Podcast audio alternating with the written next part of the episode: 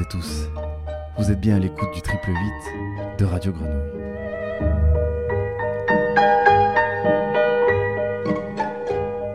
Bienvenue dans l'heure exquise, le magazine dédié au cinéma.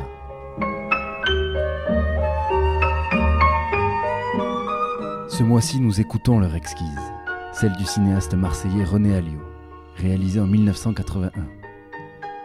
Un moyen métrage de 60 minutes, tourné en 16 mm, dans le labyrinthe de Marseille. La voix off de l'auteur est présente tout au long de cette heure exquise. Il nous accompagne pour compter sa ville, dont les traverses et les sinuosités trament ses propres narrations familiales.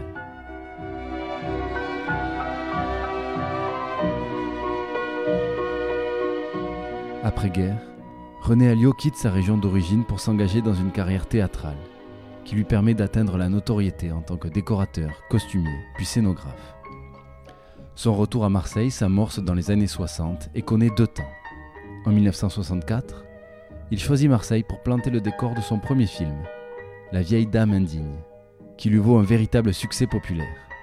Treize ans plus tard, il signe son septième long métrage, Retour à Marseille. Leur exquise en fut le versant documenté et autobiographique. Une réconciliation avec son histoire familiale, ancrée dans son territoire natal. En 1980, sur le tournage de leur exquise, René Alliot disait ceci Marseille, aussi vieille que Rome, n'a pas gardé de monument, comme si elle n'avait pas d'histoire. Ce film ne parlera ni de grandes choses, ni de grands événements, ni de grands hommes. L'heure exquise est un hommage à un air célèbre de l'opérette autrichienne La Veuve Joyeuse, de Franz Lehár. Au sujet de cet air dont il a tiré le titre de son film, René Alliot disait ceci. Je me souviens comme j'allais en voiture jusqu'au parc Borély pour y marcher, courir, d'avoir entendu sur France Musique un morceau de La Veuve Joyeuse, nommé L'heure exquise. Je me souviens dans tout ce contexte sentimental de retour à Marseille et du remuement du passé, de l'émotion qui m'a étreint en entendant le morceau, parce qu'il me faisait à la fois penser à mon père et à ma mère jeune, et au sentiment que j'éprouvais adolescent quand je pensais à l'amour.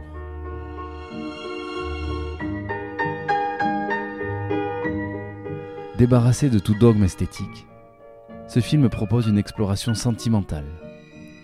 Un parcours à travers le Marseille des grands-parents de René Alliot, immigré italien installé entre Bon Secours et Saint-Gabriel, jouxtant le quartier de la Belle de Mai.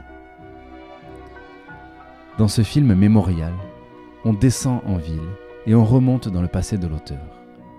On saisit des habitudes et les histoires familiales qui bercèrent son enfance, gagnant le statut de mythe au fil des récits. Les gestes, les images, les sons, les lieux sont autant de souvenirs que René Alliot réagence de film en film pour dresser le portrait d'une ville qui prolonge et compile ces héros qui ne laissent pas de traces.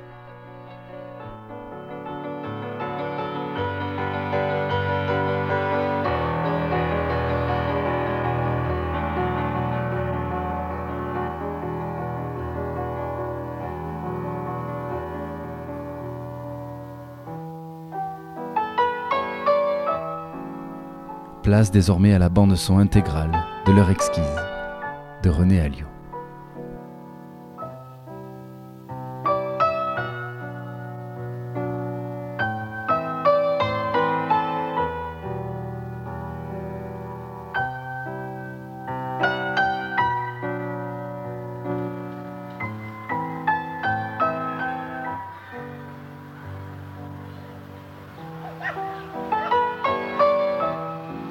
Première fois que je suis allé au cinéma, je devais avoir 4 ou 5 ans. C'était dans une de ces salles de la banlieue marseillaise, dont quelques-unes ont survécu, comme celle-ci, dans le quartier de Saint-Henri, qui ressemble curieusement à quelques chapelles mexicaines au bord d'une rue de Western. Mais mon premier cinéma se trouvait, lui, à Saint-Gabriel. Tout contre le groupe Strauss, autre spécimen d'un temps révolu, qui parle de la curieuse architecture sociale des années 20, où ma grand-mère paternelle, veuve de guerre, avait été relogée avec ses enfants. Ce cinéma s'appelait le Cursal. Ça devait être un dimanche après-midi. J'ai encore dans l'oreille le terrible vacarme entendu en entrant, les cris de la marmaille, les claquements des fauteuils de fer. Mais je ne me souviens que des dernières images du film. La grande prairie n'était qu'une nappe de feu, et sur un chariot tiré par des chevaux devenus fous, Ramon Novaro luttait désespérément contre le traître. Une muraille de flammes les talonnait, chacun cherchait à y faire tomber l'autre, il roulait sur le plancher du chariot, et l'héroïne était là.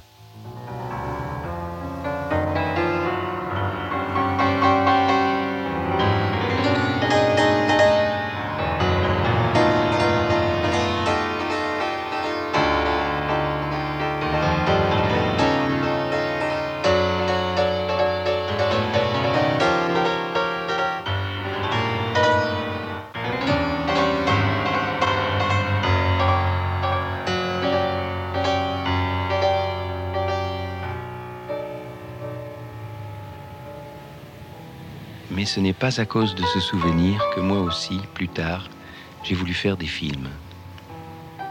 Celui-ci, en tous les cas, ne cherche pas à raconter une histoire et l'on n'y trouvera pas de traître. Pourtant, on pourrait bien y rencontrer un héros et une héroïne, car il ne voudrait pas être un documentaire non plus, mais plutôt une sorte d'exploration sentimentale. De Marseille, d'un moment de son passé où mon père et ma mère ont eu 20 ans et se sont aimés, où s'enracine ma propre histoire familiale, d'une série décousue d'événements ou de scènes dont j'ai entendu cent fois le récit, que j'ai vécu enfant, d'une galerie de personnages vrais devenus mythiques pour moi seul, de quelques traces qu'ils ont laissées et qui vont s'effacer.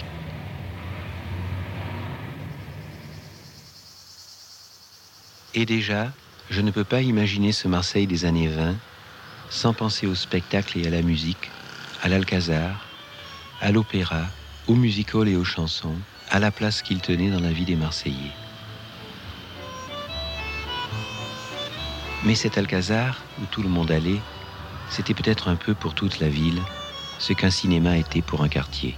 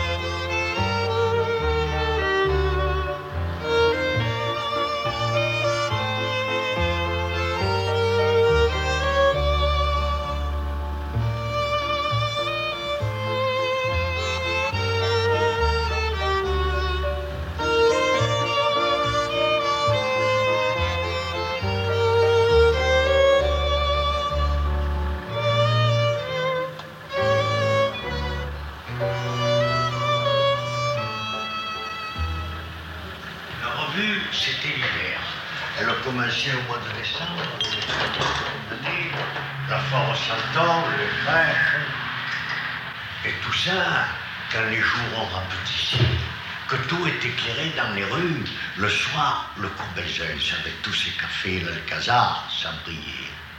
Mais il n'y avait pas que l'Alcazar qui donnait des revues. Il y avait aussi les variétés, le Palais de Cristal, le Grand Casino. La revue, on l'attendait depuis le mois de septembre. Ça racontait quoi Mais rien, ça racontait rien, enfin presque rien. Il y avait un compère, une commère qui jouait une vague histoire et qui faisait la liaison. C'était des tableaux, des chansons, des scènes, un mélange, quoi, un faux retour, mais avec du rire, beaucoup de rire. Et des choses pour le sentiment, pour l'émotion aussi. Mais ça racontait vraiment pas une histoire. Mais les scènes, elles venaient d'où?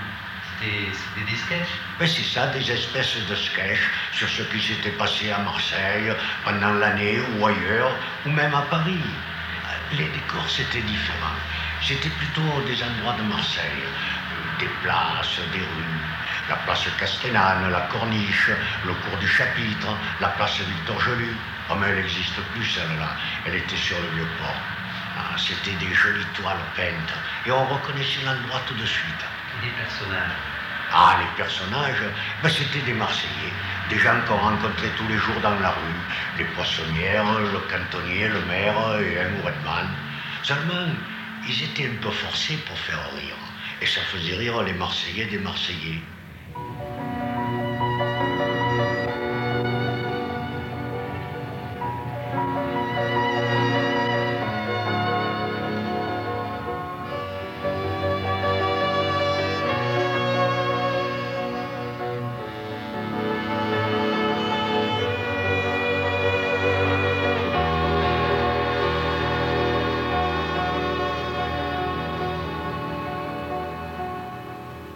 Toute ville est un labyrinthe, alors Marseille est la ville par excellence. Depuis plus de deux millénaires et demi, dans le foisonnement de sa vie quotidienne, elle accumule et recommence tant d'histoires vraies, tisse par tant de trajets, de menus faits, de gestes, de bonheur ou de drame, un réseau de destinées si inextricable, où compte tant de lieux, de choses et d'instants, qu'elle défie la fiction.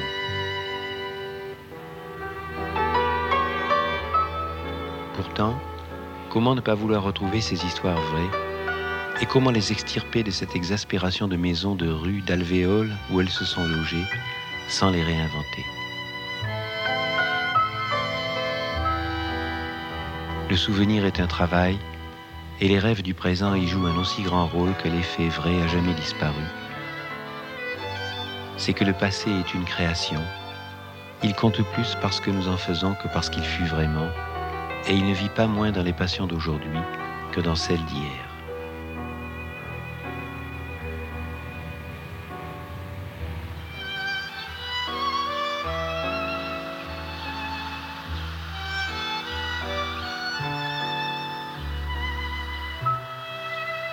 L'émotion que j'éprouvais malgré moi en écoutant certains airs d'opéra ou d'opérette, sentimentaux et faciles, m'a longtemps agacé. Leur exquise en particulier me nouait la gorge, et je m'en voulais d'être la proie de cette sensiblerie, de mauvais goût en somme. Un jour pourtant, il n'y a pas si longtemps, j'ai compris que ces airs, et particulièrement leur exquise, c'était surtout ce avec quoi mon père et ma mère se parlaient de leur passion et de leur amour, tandis que je me chauffais tout petit au rayonnement qui en émanait.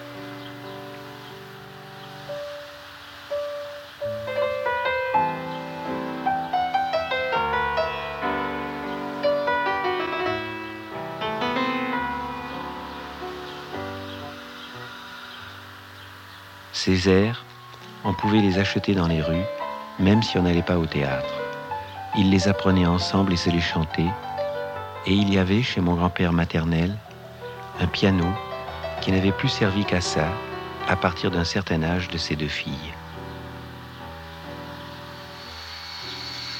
Dans ma jeunesse, on portait le lait. Je me trouvais souvent à la place de la Bourse. Il y avait un rondeau qui était fait par un groupe de, de chanteurs un jouait d'accordéon et la dame chantait et nous disait Vous allez rester là un moment, je vais vous apprendre l'air des, chansons qu'elle faisait. Alors on restait pendant une demi-heure, trois quarts d'heure quand on pouvait pour apprendre les petits airs. Et tout le monde chantait, sifflotait un peu. Maintenant, s'il fallait porter le lait à Marseille, et pendant, les jours de, congé, ben, vous, avez, vous pourriez vous, vous laisser le lait à la maison. Vous n'en pas les élites. Tout le monde, toutes les maisons sont fermées. Tandis qu'à l'époque, vous aviez tous les gens qui prenaient le frais sur le trottoir. Moi, je faisais la vente à la rue Rado, à la rue Henri Tassot, tout ça. C'était tout des, mais tout le monde se connaissait. Quand une était malade, tout le monde s'inquiétait pour savoir si elle était bien, parce qu'elle n'était pas venue prendre le fouet sur la porte.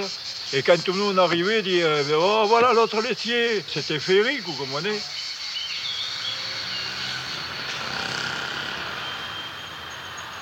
Qu'est-ce qui demeure de ce temps? D'abord l'espace et quelques lieux témoins surtout deux quartiers marseillais, Bon Secours et Saint-Gabriel, qui touchent celui de la Belle de Mai, dont les traverses et les sinuosités, j'en suis sûr, trament mes propres narrations. En haut de Saint-Gabriel, le groupe Strauss domine toujours la petite place plantée de micocouliers. C'est une sorte de château gris massif, au portail en voûte, entourant une cour intérieure où sont les entrées des cages d'escalier. Mais comme la cour est en contrebas, ceux du troisième étage sont au niveau de la place. Alors, ils ont appris à s'économiser trois étages inutiles. C'est là que ma grand-mère paternelle et ses dix enfants, devenus pupilles de la nation, furent relogés après que mon grand-père mourut en 1918 des suites de la guerre ce droit au logement fut le seul héritage qu'il leur laissa. À Bon Secours, au fond d'une impasse devenue rue, au bout d'un alignement de maisons qui lui ressemblent, mais elle est la plus haute, celle de mon grand-père maternel se dresse toujours devant ce qui fut son jardin.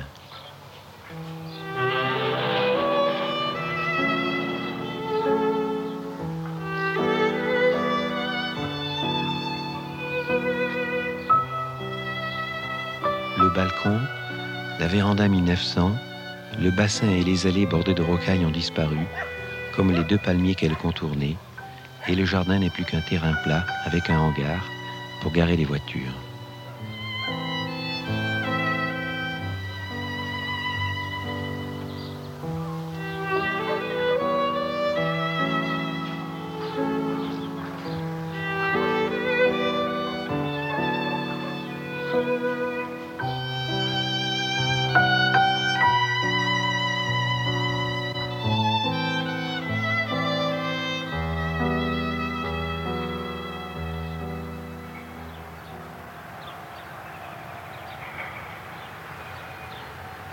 Ne connaît pas Marseille si l'on n'a fait que traverser son centre.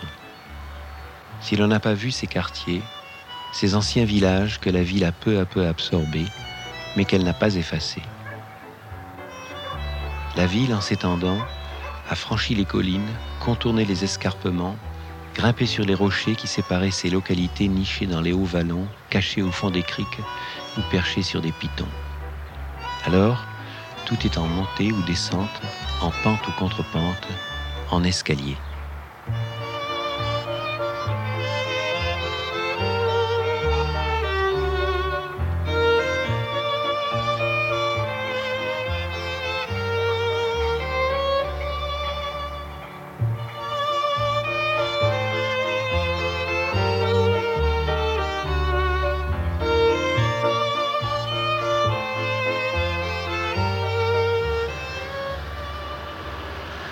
L'escalier de la gare Saint-Charles n'est pas le monument colonial que l'on croit ou que l'on a voulu construire. Il n'y a que sa décoration qui parle de ces quelques 150 ou 200 ans de la vie de Marseille liés aux colonies et qui ne sont après tout qu'un petit pli de son histoire. Non, c'est d'abord de l'espace marseillais qu'il parle. Il dit comment, depuis plus de 25 siècles, on y est descendu vers la ville et vers le port, qui sont en bas et qui vous attendent. Beau séjour, Vauban, le Roucas blanc, l'Estac, qui même avec ses fumées fait toujours penser à Cézanne, Saint-Antoine, toujours campagnard, Saint-Henri et son petit cimetière, ou même le Panier, qui nous fait voir en pleine ville d'aujourd'hui un port provençal du XVIIIe siècle. Autant de quartiers, autant de caractères particuliers, de populations anciennes ou récentes, de sortes de rues, de traverses, d'escaliers ou de pentes.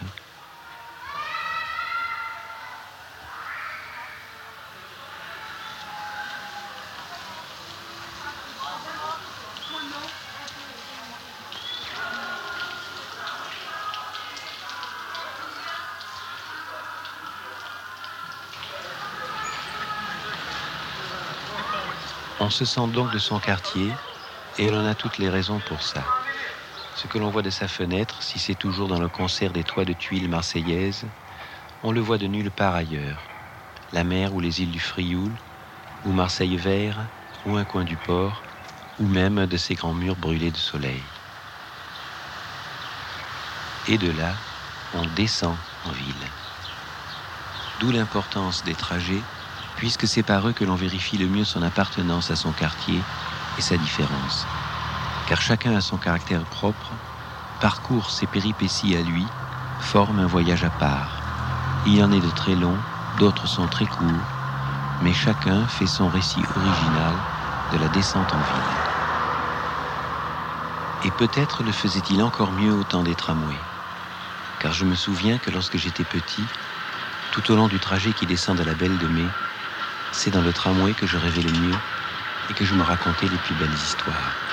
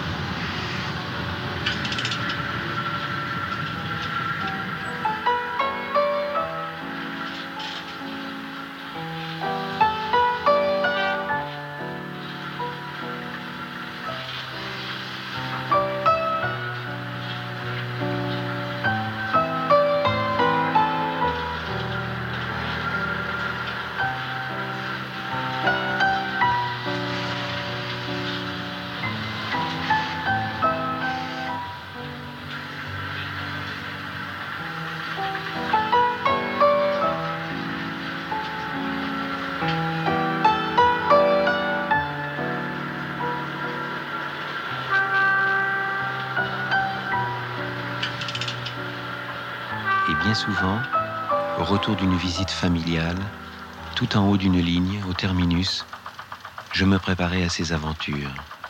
Quand le tramway arrêté au soleil attendait, où j'étais assis et où j'attendais que ça recommence la descente en ville.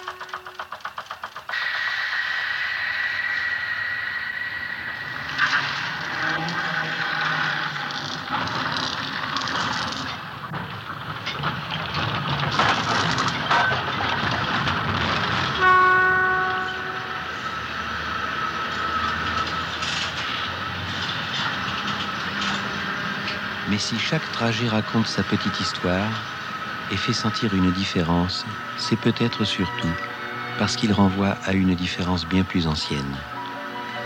Celle qui, pendant tant de siècles, a partagé la population marseillaise, qui peut-être même partage encore au fond de lui-même chaque Marseillais, celle qui sépare le paysan du marin. Dans le temps, avec un sac ou un panier sur l'épaule, on est descendu à pied ou sur le dos d'un mulet ou avec la charrette et les chevals, plus tard dans le tramway et aujourd'hui le long de l'autoroute. Mais c'est toujours pour la même sorte de voyage et vers la même rencontre. On est toujours au fond le même rural et dans le centre-ville en bas au bord de l'eau, c'est toujours ce même autre que l'on va rencontrer, le marin. On a quelque chose qui vient de la terre à lui vendre et lui ou sa femme, ils ont quelque chose à nous vendre qui vient de la mer. De cette mer originelle d'où pour Marseille tout est toujours venu, qui l'a fait vivre, qui l'a fait se creuser d'échanges qu'elle est devenue, d'où sont même arrivés ceux qui l'ont fondée, la Méditerranée.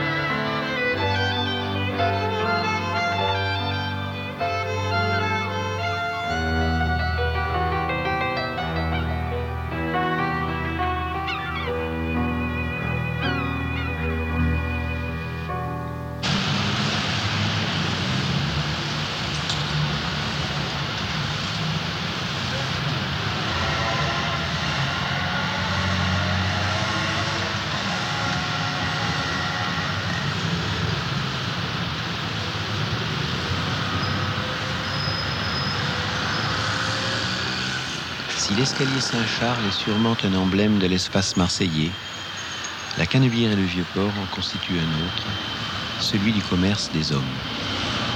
Là où ils se croisent, se rencontrent, se parlent, là où ils échangent des denrées, des marchandises, des objets, de l'argent, mais aussi leur langage, leurs inventions ou leurs rêves, là où ils se transforment.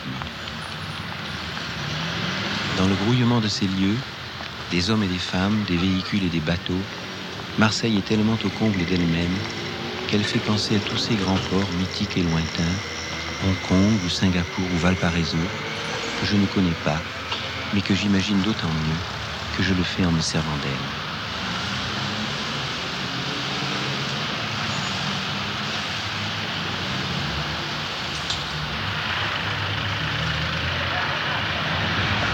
Affaire faite, par la Canebière ou par une autre montée, on repart vers son quartier et sa maison, qu'elle soit F4 dans une cité ou cabanon perché sur une crête.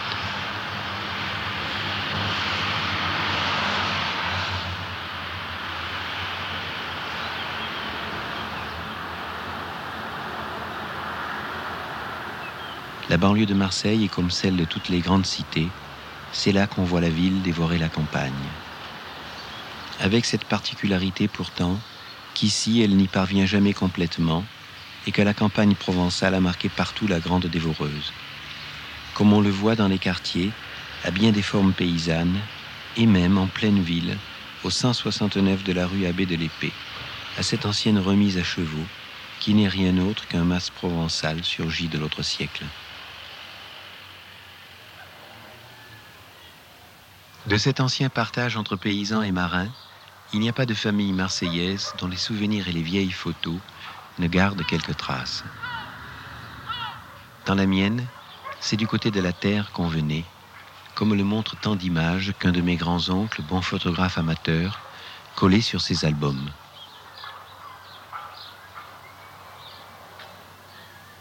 Il venait de Provence, comme mon grand-père maternel, qui, né d'une famille de Lançon, était venu conquérir la ville avec ses deux frères.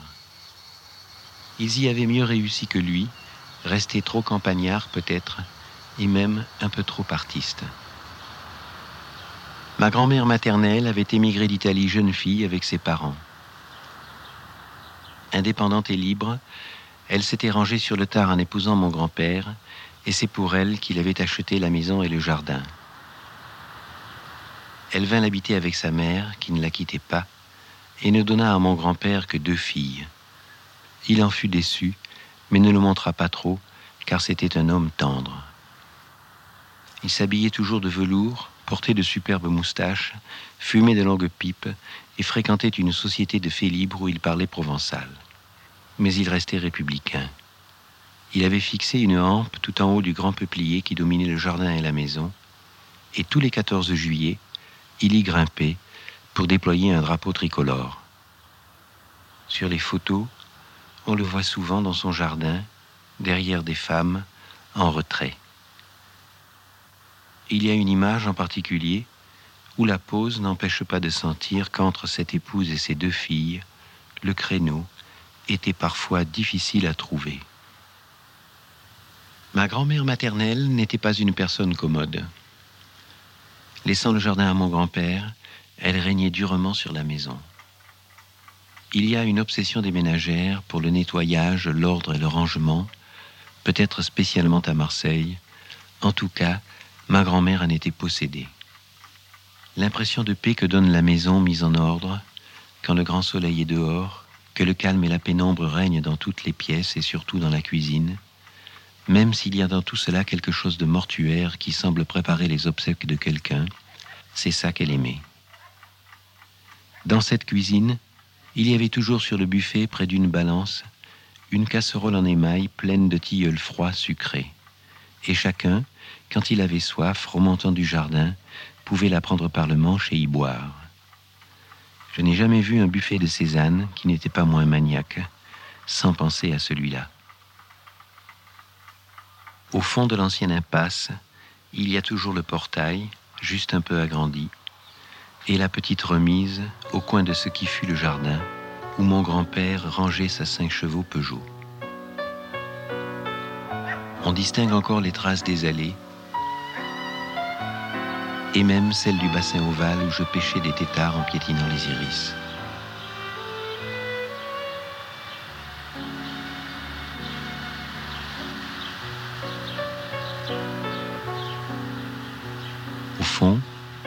Cabane du lavoir que mon grand-père avait construite, où il avait son établi et rangé ses outils, est encore là. Comme c'est toujours là qu'on étend le linge, comme est toujours là le massif de roseaux d'où je tirais des arcs, des lances et des flèches, comme est toujours là la terrasse au parapet courbe qu'on voit sur les photos.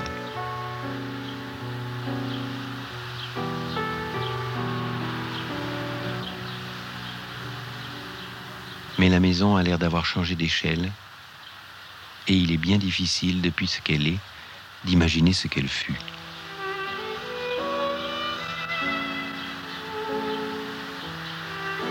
Et même de croire que dans ce jardin, en quelques années, mon grand-père ait pu faire pousser tant d'arbres et de massifs, et même deux palmiers, y faire couler tant d'eau, y planter tant de roses et d'hortensias et le rendre si touffu et si luxuriant qu'il semblait fait pour attirer la jeunesse et cacher les premières amours.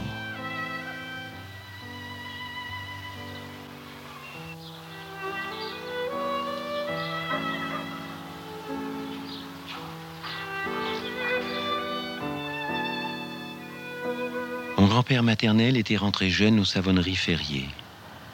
Il y resta toute sa vie.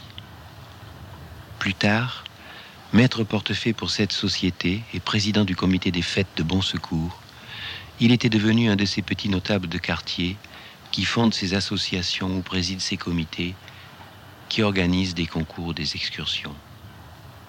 Mettre portefeuille sur le port, c'était tous les matins place de la Joliette, organiser le déchargement des bateaux pour les uns ou les autres, c'était tous les matins embaucher pour ça les travailleurs du port.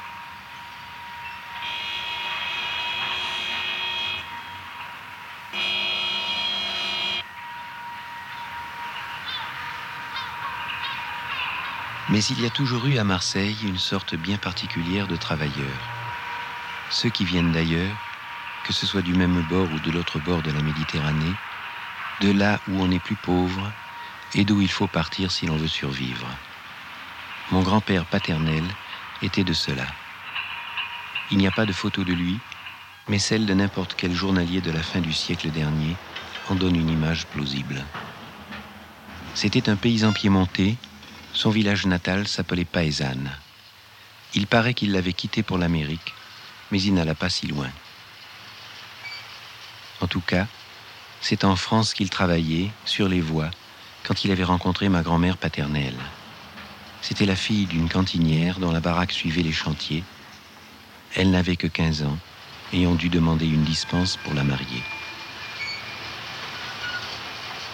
Toute sa vie, de chantier en chantier, mon grand-père fut journalier, terrassier ou maçon, comme tant d'émigrés d'hier ou d'aujourd'hui.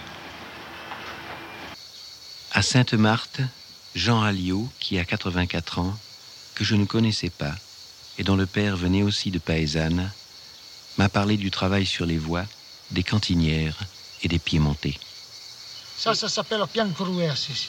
Oui. ça c'est la pravière.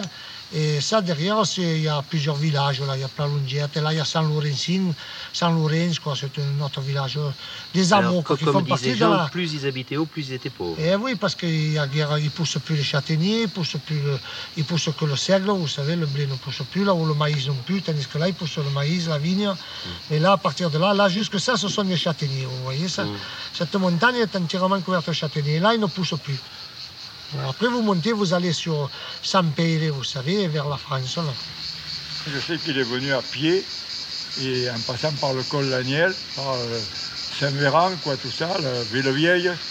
Il est venu à pied de là-bas, à venir travailler à Marseille. C'était un voyage qui durait combien de temps Il, mettait après 11 jours.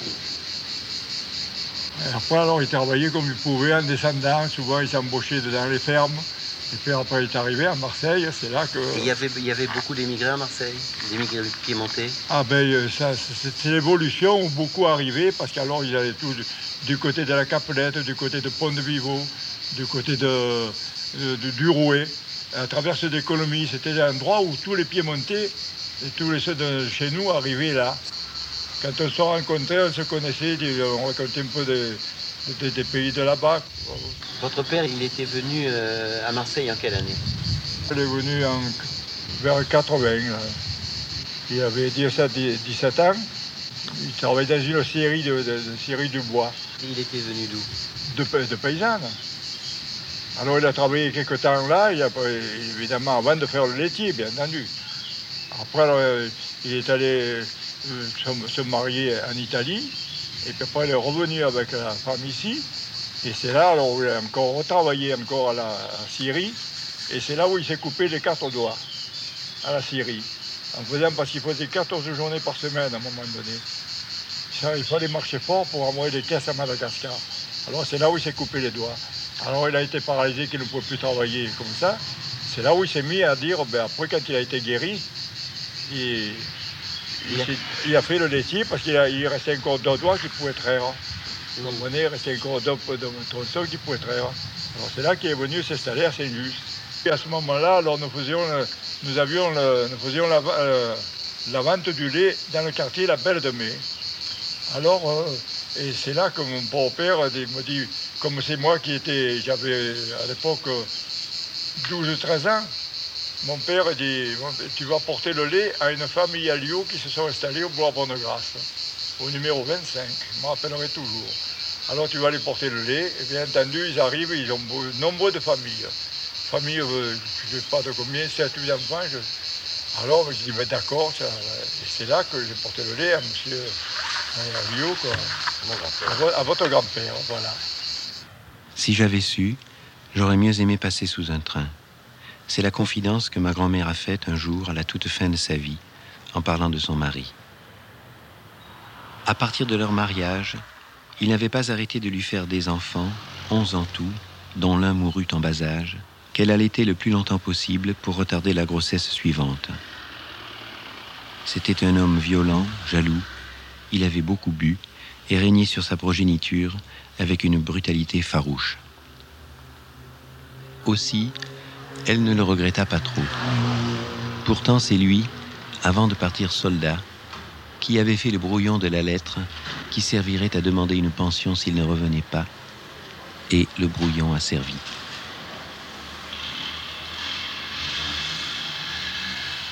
Mais avant la guerre, après le boulevard de Bonnegrâce et avant le groupe Strauss, les Alliés habitaient près du couvent des Carmélites, en haut de la traverse Gibraltar, au-dessus de la Belle de Mai. Contre un loyer plus modeste, mon grand-père y jardinait pour le couvent et ses garçons, rudes enfants de cœur, servaient la messe.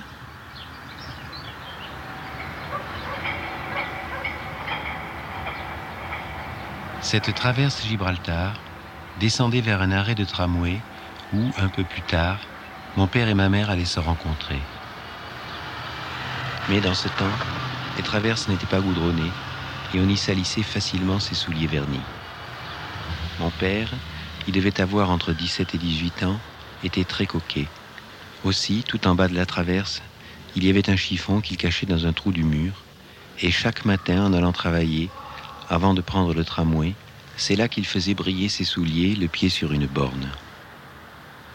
Je ne vais jamais sur la tombe de mon père, mais je viens toujours regarder ces témoins de sa jeune force et de ses promesses. Sur les photos, ma grand-mère paternelle n'est pas très belle. Elle ressemble à un Napoléon vieilli.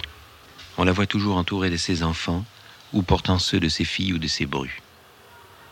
Avec ses filles et ses fils, elle formait une tribu bizarre, toute traversée de tensions, de passions et de rivalités autour d'elle.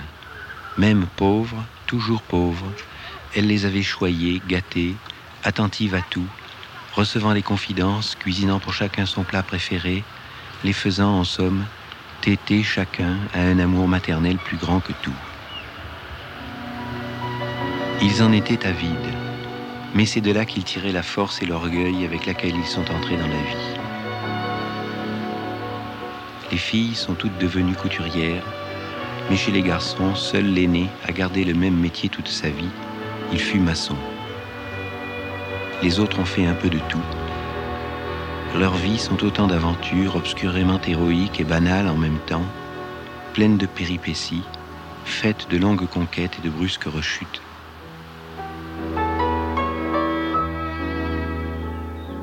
Être enfant d'émigré, c'est être soi-même un passage, un mélange, un entre-deux, et quelquefois une instabilité.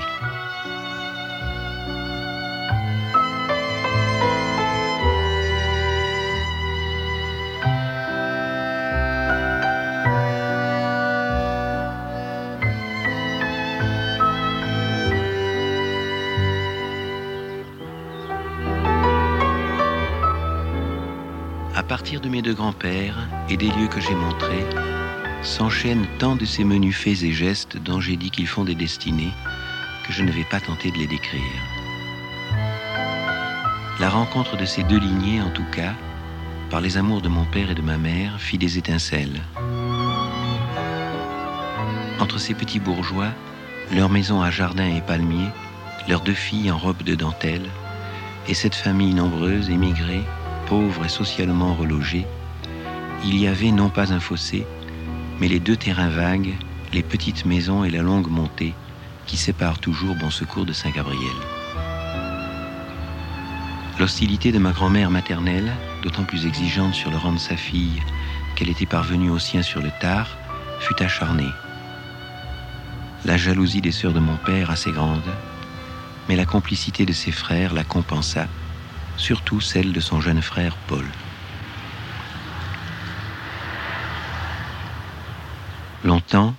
Il y eut des billets, des messages secrets, des rendez-vous d'amour, des rencontres dans les traverses. Et puis, mon grand-père maternel avait toujours rêvé d'un fils, un jeune beau-fils le tenta, il fut plus indulgent, il faiblit, la passion triompha de tout. Avoir un fils, être fier d'un fils, c'était aussi un désir de mon père. À 16 ans, comme le père de Jean Alliot, il avait eu les doigts coupés par une scie mécanique, et c'est pour ça qu'il porta cravate et travailla dans les bureaux. Il s'empressa d'en profiter pour tirer de sa force et de moi encore plus de fierté en m'apprenant l'équilibre sur sa main. Mais remplacer les doigts coupés de mon père demandait une autre sorte d'équilibre, plus subtil, et qu'il m'a fallu un peu plus de temps pour acquérir. Il faut revenir sur la géographie marseillaise à propos des traverses et des amours. Les traverses, ce sont d'anciens chemins sinuant entre les propriétés ou les campagnes, bordés par le côté aveugle des maisons, mais surtout par des murs. Il y a une cinquantaine d'années, à Marseille, les amoureux s'y retrouvaient dans leur recoin le soir, à la faveur de l'ombre. Ces murs, surtout lorsqu'ils protégeaient de riches domaines, ne pouvait que faire rêver à ce qu'il y avait derrière. Des paradis cachés, des architectures à colonnes, des luxes végétaux, des folies, de la fraîcheur, de l'eau, tout un système de plaisir mais gardé pour soi, savouré dans le seul partage intime, le secret.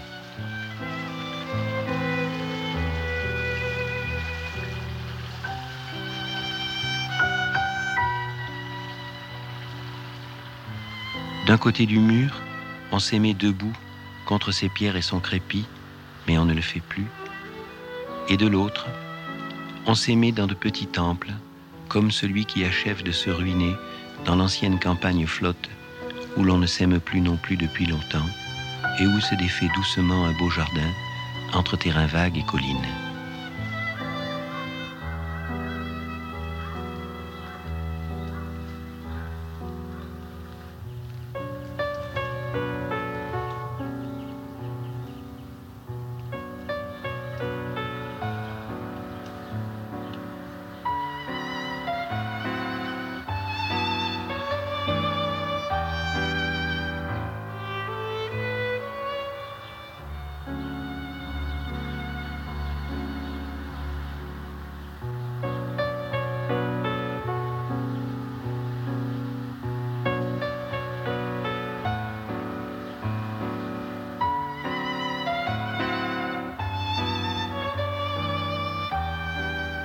J'ai cité en passant mon oncle Paul, frère puiné de mon père, qui avait soutenu ses amours.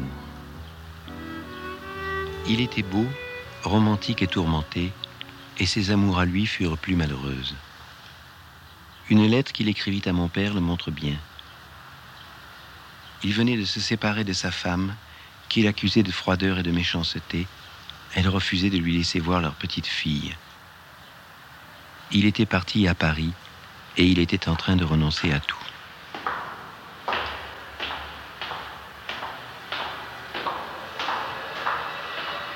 Mon brave frère, écoute, tout ce que tu me dis dans ta lettre, qui est bien bonne, bien gentille, qui est celle d'un grand frère, est exact, bien exact, tu as raison, mais je ne suis pas de ton avis pour l'exécution.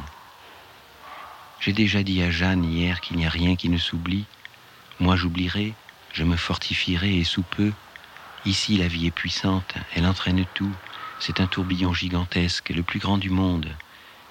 Et puis dans un an, je reviendrai à vous, j'irai à Marseille. J'ai voulu partir loin, en Argentine, en Afrique, mais d'ici là, j'aurais peut-être changé d'avis. Donc j'en prends mon parti, je resterai ici, d'ailleurs il y a d'autres choses qui m'y obligent. Je travaillerai tant que je pourrai, le travail aussi guérit, et puis va, je ne suis pas aussi malade que vous pourriez le croire. Je suis malheureux, et pourtant je suis heureux. Il me manque beaucoup de choses, et j'ai beaucoup de choses que je n'avais pas. Bientôt j'aurai tout. À la pensée qu'il faudrait se déchirer pour avoir cela ou cela, j'ai envie de rendre.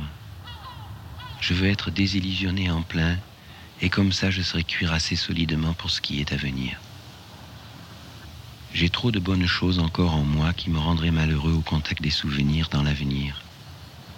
Laisse donc ces choses-là être bafouées, alors je deviendrai dur et je comprendrai, et je serai fort. Ce sera l'expérience.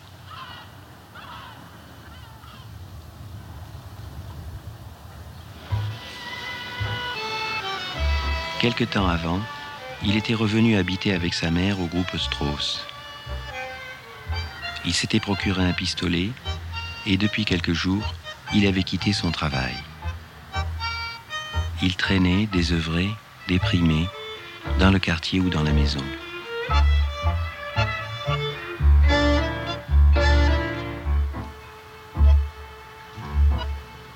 C'était un appartement comme celui que je suis allé visiter, dont seul le papier peint a changé, et qui donnait comme celui-ci, d'un côté sur la place et de l'autre sur la grande cour.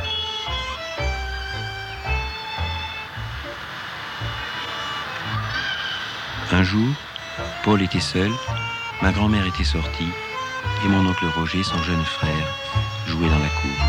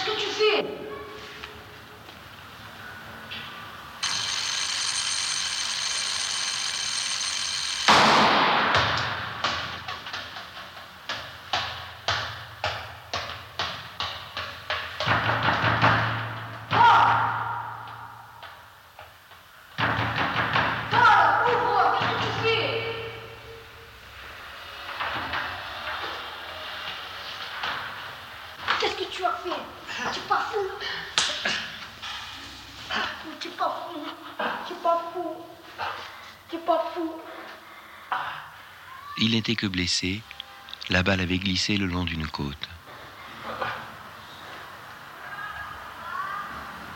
Et puis, comme Paul l'avait écrit et prévu lui-même, la vie est puissante, elle entraîne tout dans son tourbillon, et le temps l'avait fortifié, lui avait fait oublier. Il retourna danser, et dans un bal, rencontra la couturière parisienne avec qui il se remaria. Elle s'établit pour lui à Marseille. Il connut une nouvelle vie, un nouveau travail. Il eut une nouvelle petite fille. Mais ce bonheur ne fut pas très long. Les vies aussi ont des aiguillages, et en 1939, son train partit pour la drôle de guerre qui dura tout un hiver.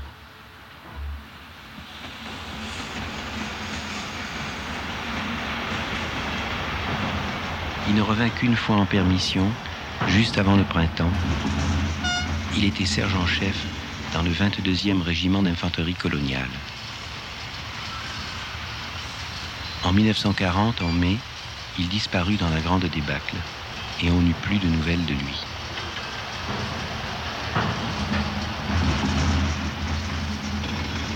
Mes chéris, en train, à la hâte ce petit mot. Je ne sais où nous allons, mais on s'en doute. Nous avons à faire probablement 48 heures et peut-être plus en train. Nous montons naturellement plus au nord et à gauche. Au revoir mes deux chéris. Je vous embrasse et pense à vous constamment, éperdument. Je vous envoie encore une fois toute ma tendresse et tout mon amour. Paul. Il y eut l'armistice. Beaucoup de réfugiés retournaient chez eux. On commença à compter les morts, les blessés, les prisonniers. Les semaines puis les mois passés, mais de mon oncle Paul, on ne savait plus rien.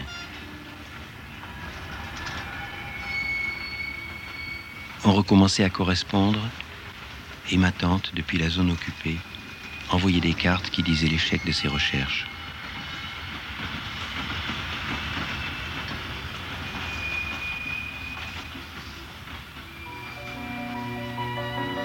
Puis un jour, on apprit enfin la vérité. Paul était mort le 28 mai 1940 à Montmarquet, près d'Aumale. Il venait de descendre d'un autobus parisien repeint en kaki qui transportait sa section. Il faisait mettre ses hommes à couvert quand un éclat d'obus lui emporta l'épaule gauche. Il avait vu venir sa mort, il était calme. On l'avait enterré dans la cour d'une petite école avec trois autres Marseillais.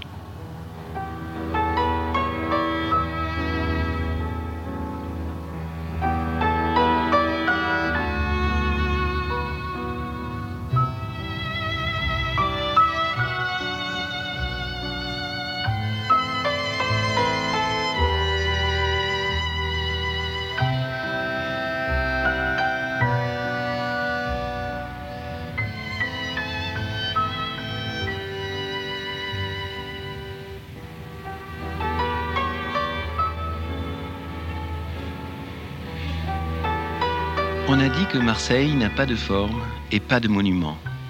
D'abord, c'est ne pas voir ceux de Pierre Puget et quelques autres.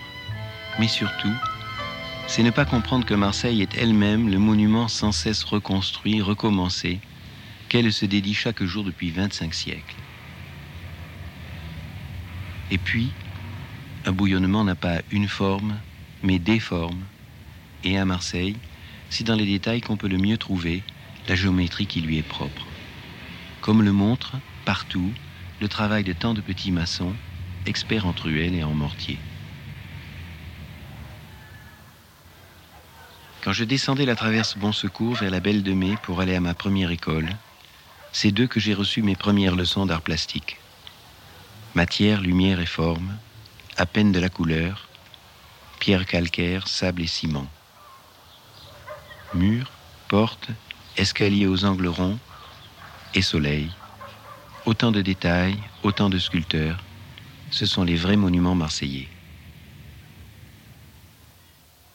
Pas loin de là, on voit un petit toit pointu rajouté à un modeste pignon. C'est la chambre qu'on avait construite pour moi quand nous étions venus habiter cette maison. Sa fenêtre donnait sur une minuscule terrasse, et c'est de là que presque tous les matins, tôt, par-dessus la traverse, ma mère venait bavarder avec sa meilleure amie, qui habitait de l'autre côté et dont la chambre donnait vers la mienne. Je vois toujours son bras nu qui tenait le volet entr'ouvert, tandis qu'elle se racontait leurs dernières nouvelles. Le jardin de mon grand-père est le lieu de mes premiers jeux, donc de mes premiers interdits. Et ma grand-mère maternelle, du haut de son balcon, veillait à les faire respecter, surtout ceux qui protégeaient les plates-bandes, le bassin, les fleurs, et le grand peuplier, l'arbre à la hampe et au drapeau, où mon grand-père ne montait plus. Mon grand-père était en train de mourir doucement. C'était son cœur, une hypertrophie. Qu'est-ce que ça veut dire une hypertrophie? Qu'il a le cœur trop gros. Il est mort entouré de ses femmes. Il avait une dernière crise et ses filles, penchées sur lui, lui disaient C'est rien, papa, c'est rien. Il chuchota C'est rien, mais c'est tout. C'est après la mort de mon grand-père que le jardin commença à se défaire, malgré ma grand-mère vigilante, malgré ses cris du haut du balcon. Un jour, je l'ai défié et je suis monté à l'arbre défendu. De tout en haut, me tenant à la hampe du drapeau, je contemplais le quartier. J'exultais en entendant ces cris effrayés, ceux des voisines, et bientôt ceux de ma mère qui, tournant le coin de l'impasse, venait de me découvrir en l'air. J'exultais, mais il a bien fallu descendre.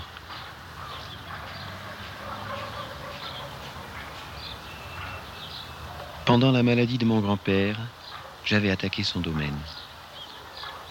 Sur la porte bleue du petit garage, avec une branche trempée dans un pot d'huile de vidange trouvé là, j'avais joué au peintre.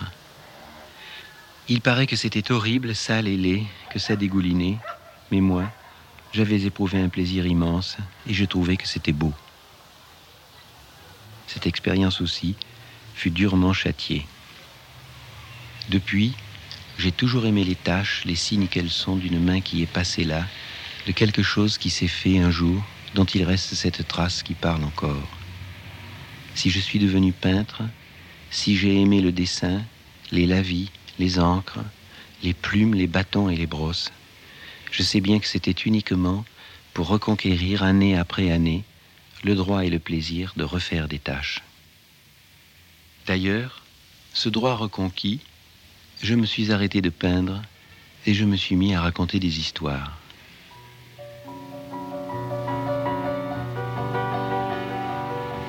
C'était, je le sais aussi aujourd'hui, pour en finir encore avec une autre sorte de trace, celle de ces hommes et de ces femmes dont je descends, que j'aime et qui font partie de ceux qui d'ordinaire n'en laissent pas. Aussi, leurs traces si légères, je voulais les leur rendre, les marquer pour qu'elles ne s'effacent pas, ou bien plus tard, le plus tard possible. Et maintenant que je l'ai dit avec ce film, je vais pouvoir remonter dans le tramway et jouer à rêver pour de bon, faire et refaire le long trajet avec des histoires tout à fait inventées.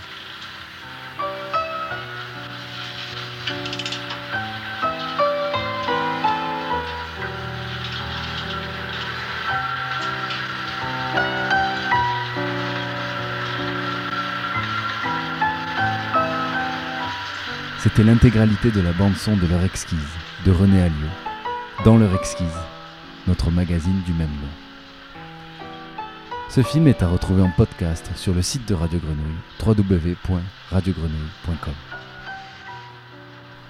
Très très belle journée à tous sur les ondes des 3-8.